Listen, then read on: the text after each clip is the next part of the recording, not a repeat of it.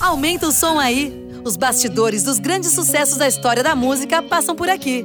TC Sounds.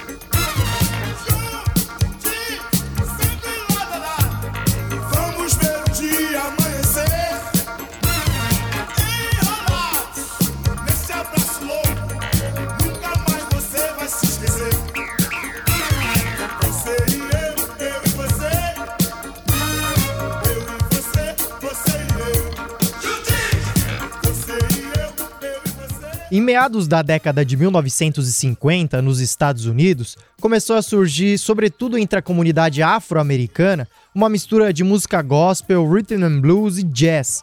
O ritmo genuinamente negro, dançante e repleto de linhas de baixo foi batizado de soul music e logo estourou na América do Norte, posteriormente sendo desmembrado em outros gêneros, como o funk e a disco music.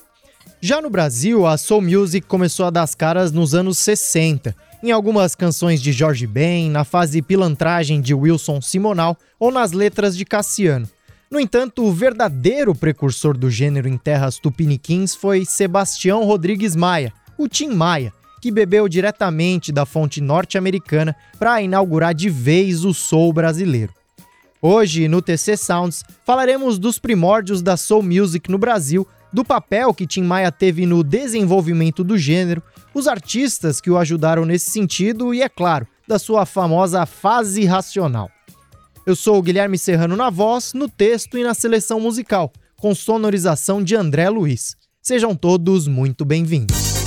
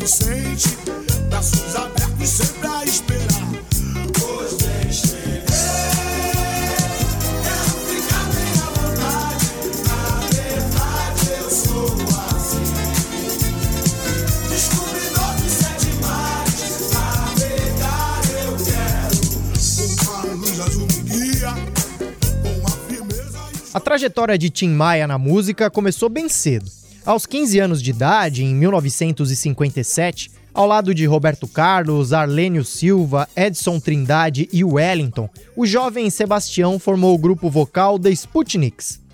A estreia da banda foi em dezembro daquele ano, no salão paroquial da Igreja dos Capuchinhos, na Tijuca, Rio de Janeiro. Após a apresentação, que aconteceu na sequência da missa dominical, os Sputniks conheceram Carlos Imperial, que na época tinha um programa chamado Clube do Rock na TV Tupi.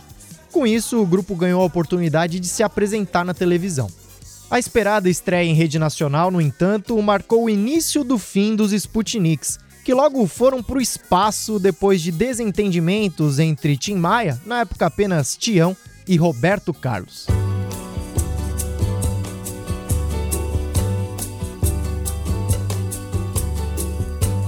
I love you more than I supposed to love. Then I finally realized that she didn't love me.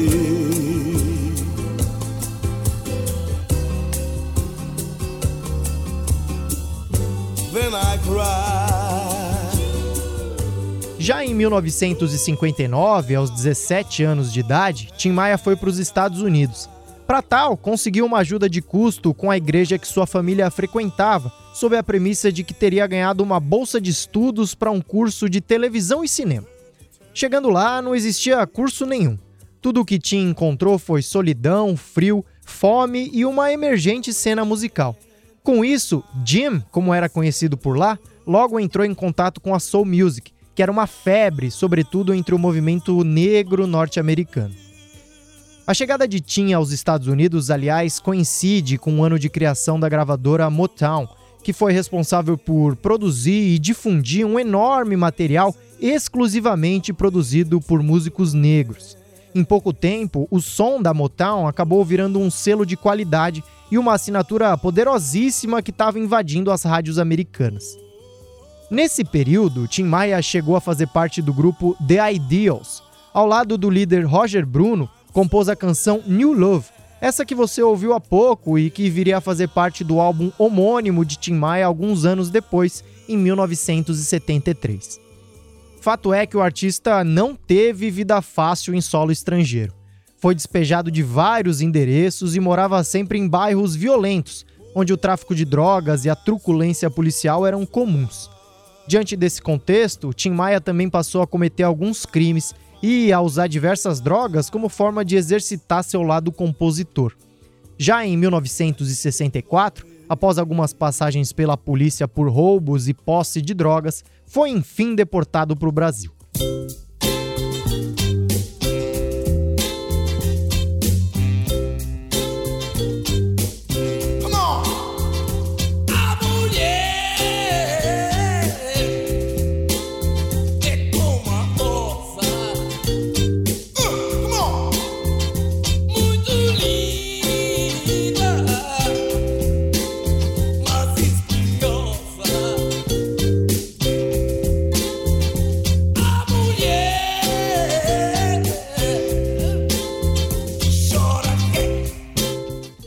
Retornar ao país, Tim viu que diversos artistas com os quais tinha convivido na Tijuca, como Roberto Carlos, Erasmo Carlos e Jorge Ben, estavam gravando discos, participando de programas de televisão e fazendo sucesso.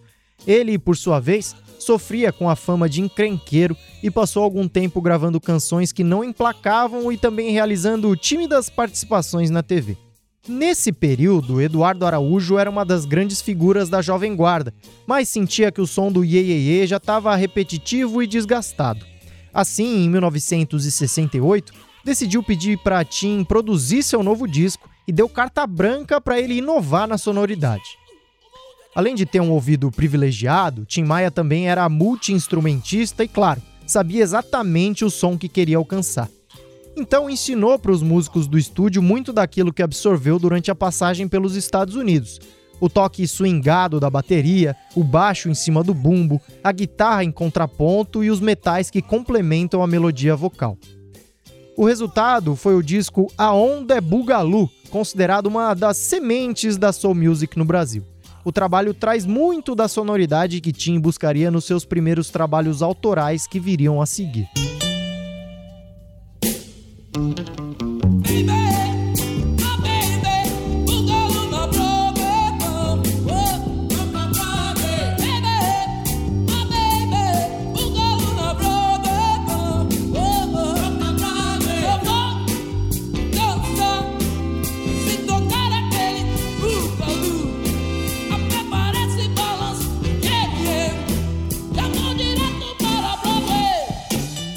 trabalho ao lado de Eduardo Araújo foi um divisor de águas para Tim Maia. Depois dali, teve composições gravadas por Roberto Carlos e Erasmo Carlos, e em parceria com Elis Regina, gravou um compacto de nome These Are the Songs. Paralelamente a isso, um jovem de nome Cassiano chamou a atenção de Tim Maia. O artista começara sua carreira como violonista do Bossa Trio, Grupo que surgiu na esteira da proliferação dos conjuntos de samba jazz vinculados à bossa nova e com influências da até então incipiente soul music. Depois ainda fez parte do grupo Os Diagonais. Fato é que Tim Maia viu no compositor paraibano um outro entusiasta de Marvin Gaye, Otis Redding e Steve Wonder e o convidou para participar de seu primeiro disco. Assim, em 1970, Tim Maia lança seu álbum homônimo de estreia, com quatro das 12 faixas assinadas por Cassiano.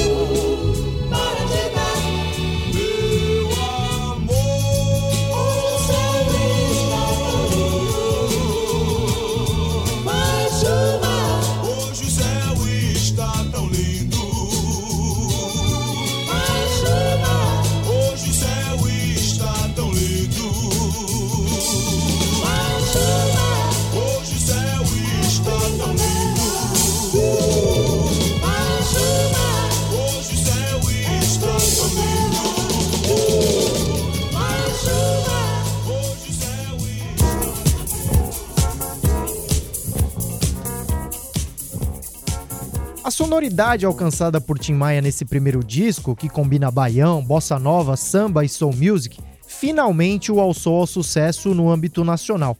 Alguns dos destaques desse trabalho ficam por conta das canções Azul da Cor do Mar, Primavera e Eu Amo Você, que rapidamente se tornaram grandes hits do artista.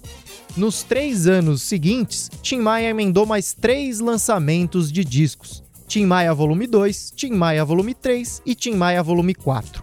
Desses trabalhos destacam-se, dentre outras canções, Não Quero Dinheiro, Só Quero Amar, Gostava Tanto de Você e Réu Confesso.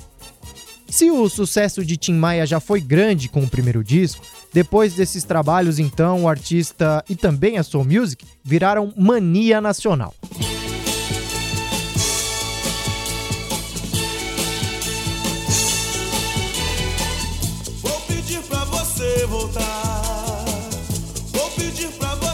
Eu te amo, eu te quero bem.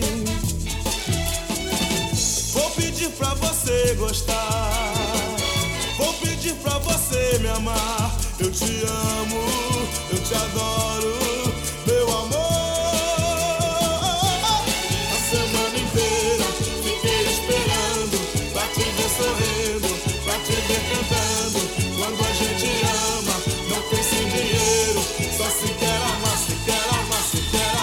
O sucesso alcançado por Tim Maia ajudou a impulsionar outros artistas da cena musical negra e soul. Um desses casos é o do próprio Cassiano, que em 1971 gravou seu primeiro disco, chamado Imagem e Som. O trabalho conta com uma versão de Primavera, Vai Chuva, música que estourou na voz de Tim Maia, mas que foi escrita pelo próprio compositor paraibano. Em 1973, Cassiano lançou seu segundo LP, apresentamos nosso Cassiano. Mas foi a partir de 75 que o artista ganhou projeção nacional, isso graças aos singles A Lua e Eu e Coleção. No ano seguinte, com essas duas músicas no repertório, o álbum Cuban Soul 18 Quilates tornou-se a grande referência do trabalho de Cassiano. Nesse disco destacam-se também as músicas Onda e Central do Brasil. Bom,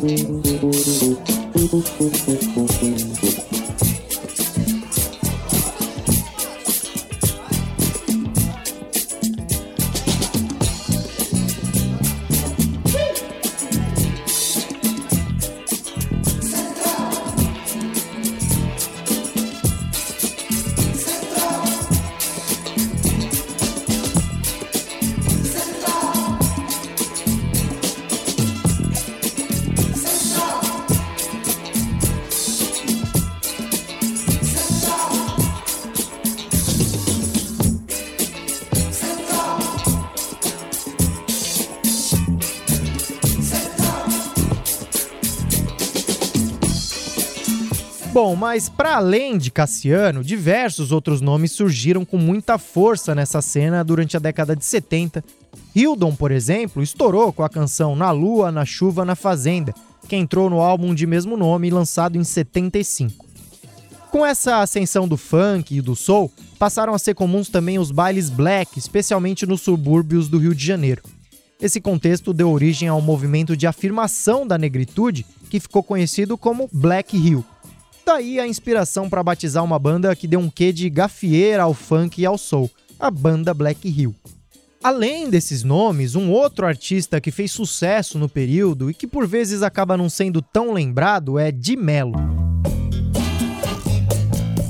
Em 75, ele lançou um álbum homônimo que teve como destaques canções como Quilario e A Vida em Seus Métodos de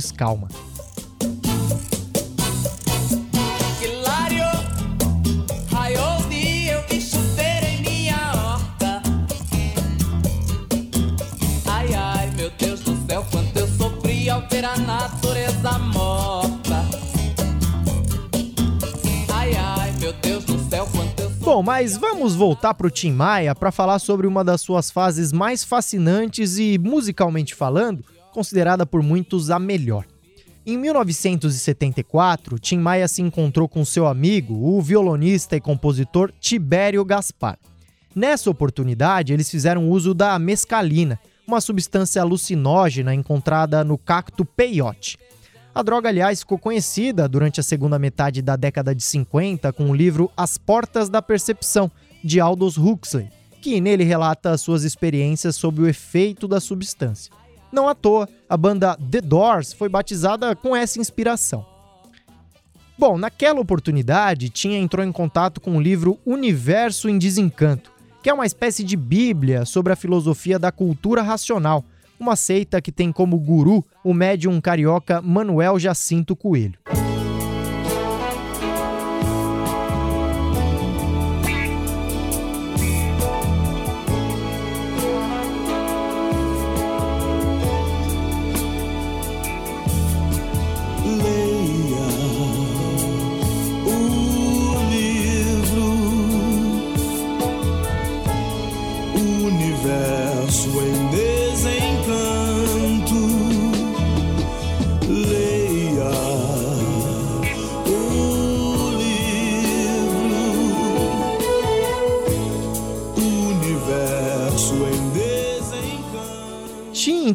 Rapidamente se tornou adepto da tal seita. As ideias foram passadas a ele tanto por meio dos livros quanto pelas palavras do próprio líder da doutrina, que na época vivia em Belfort Roxo, no Rio de Janeiro.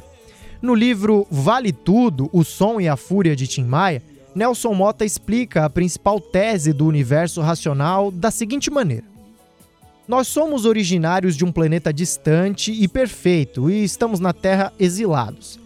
Aqui nós vivemos na animalidade, sujos e magnetizados, sofrendo nesse vale de lágrimas. A única salvação é a imunização racional, que se conquista além do livro e seguindo seus ensinamentos. Só assim podemos nos purificar e ser resgatados pelos discos voadores para ir de volta ao nosso planeta de origem, o racional superior. Resta apenas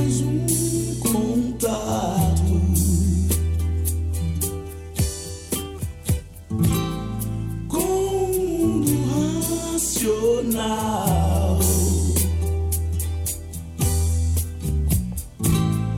Nosso mundo de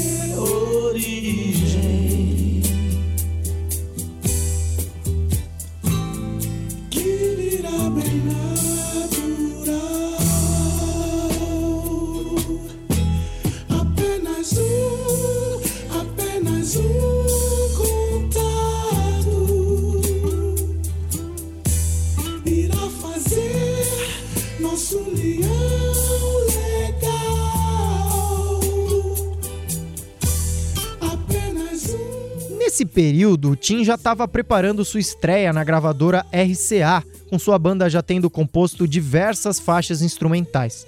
No entanto, depois de se converter à cultura racional, ele passou a escrever letras inspiradas na seita e a gravadora se recusou a gravar o disco. Vale dizer que, ao se converter, Tim parou de usar drogas, parou de beber, deixou de comer carne vermelha, livrou-se de seus bens materiais, passou a usar somente roupas brancas, se absteve do prazer sexual, dentre outras coisas. Mas não era só isso. A lei da racionalização foi aplicada a todos os membros da banda. Eles tinham de aderir todas as regras impostas pelo movimento ou então seriam demitidos. Bom, Junto dos artistas que toparam ficar ao seu lado nessa empreitada, Tim então lançou uma coletânea de dois discos, Racional Volume 1 e Volume 2, por meio do seu próprio selo, batizado de Seroma, que é a palavra amores ao contrário.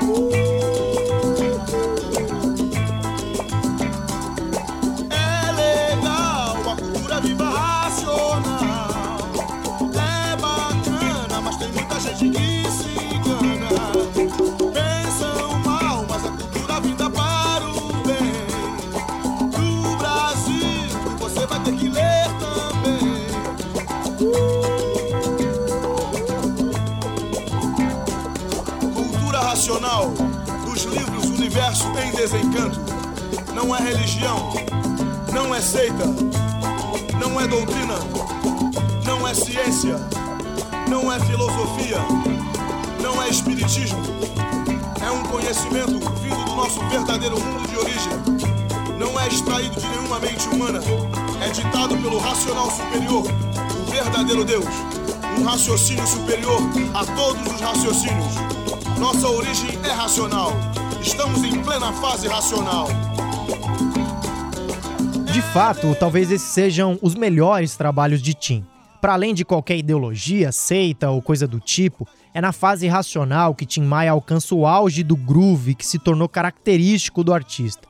Nesses discos, aliás, destacam-se algumas músicas longas, superiores a seis minutos, com pouca letra e muito grave.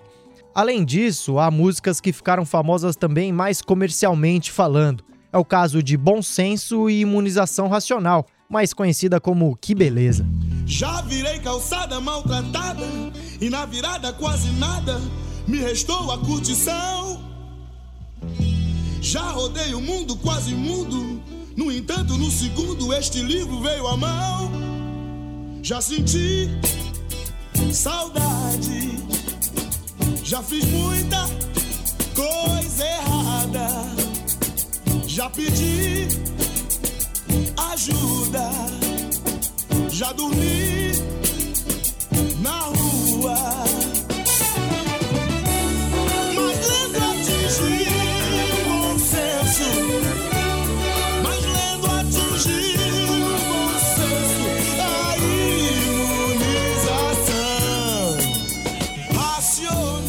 Posteriormente, ainda foi lançado o disco Racional Volume 3 com algumas canções que sobraram das gravações feitas para os discos anteriores.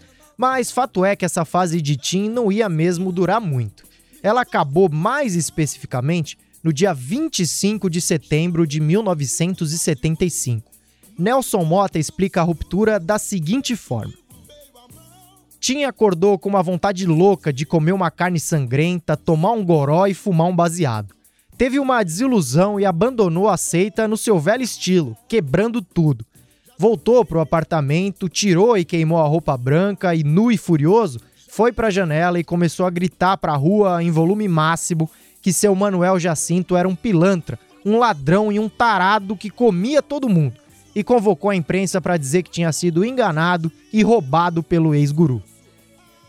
É, Fato é que depois disso, Tim tirou de circulação todos os discos da sua fase racional, o que explica o fato desses álbuns serem raridade até hoje e verdadeiras relíquias aos olhos dos colecionadores. Mas é claro que o artista não deixou de produzir. Já no final dos anos 70, a soul music estava caminhando cada vez mais para uma pegada disco, inspirada, por exemplo, nos embalos de sábado à noite e, posteriormente, por que não, na telenovela Dancing Days. Então, em 1978, é lançado o Tim Maia Disco Club, que rapidamente caiu no gosto do público. says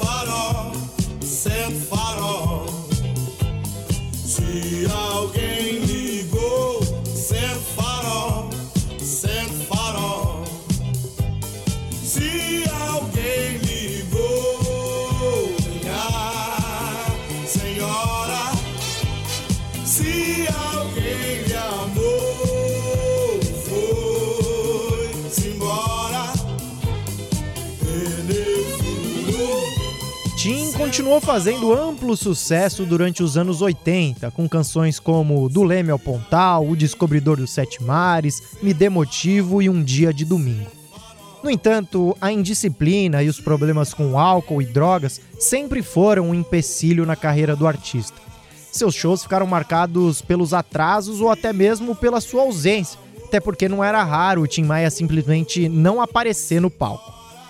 No dia 8 de março de 1998, enquanto gravava um show para televisão no Teatro Municipal de Niterói, Tim Maia se sentiu mal e foi internado no Hospital Universitário Antônio Pedro com crise hipertensiva e edema pulmonar. Um quadro grave de infecção se desenvolveu nos dias seguintes e ele acabou morrendo aos 55 anos de idade, no dia 15 de março daquele ano.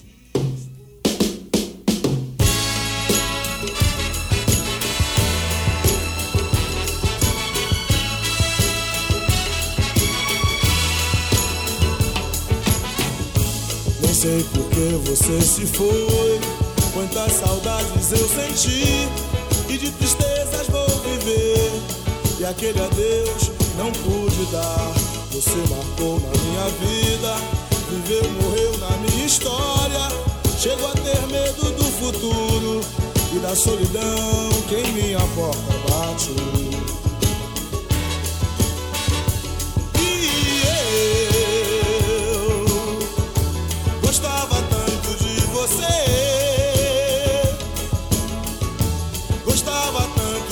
Você.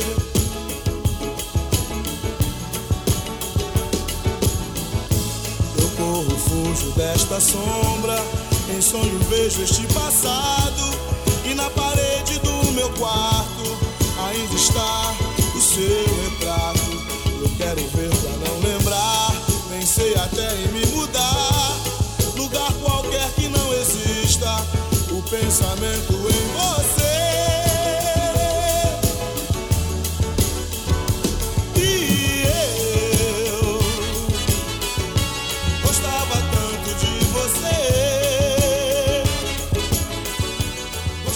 Bom, mas hoje nós ficamos por aqui. No próximo episódio do TC Sounds, falaremos do Festival de Águas Claras, ou Festival de Iacanga, que reuniu diversos nomes de peso da MPB num show pra lá de subversivo. Então, até a próxima. Muito obrigado pela companhia. Você marcou em minha vida, viveu, morreu na minha história. Chego a ter medo do futuro e da solidão que em minha porta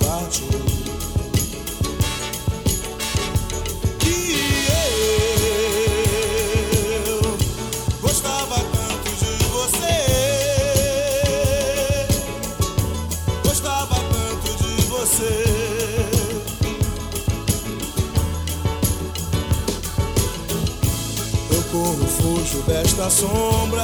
Em sonho vejo este passado.